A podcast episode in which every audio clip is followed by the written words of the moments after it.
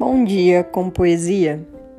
Mais uma manhã começando e hoje trago para vocês um poema de Fernando Pessoa, do seu livro Cancioneiro, intitulado Autopsicografia. O poeta é um fingidor. Finge tão completamente que chega a fingir que é dor a dor que devera sente. E os que leem o que escreve, na dor lida sentem bem, não as duas que ele teve, mas só a que eles não têm.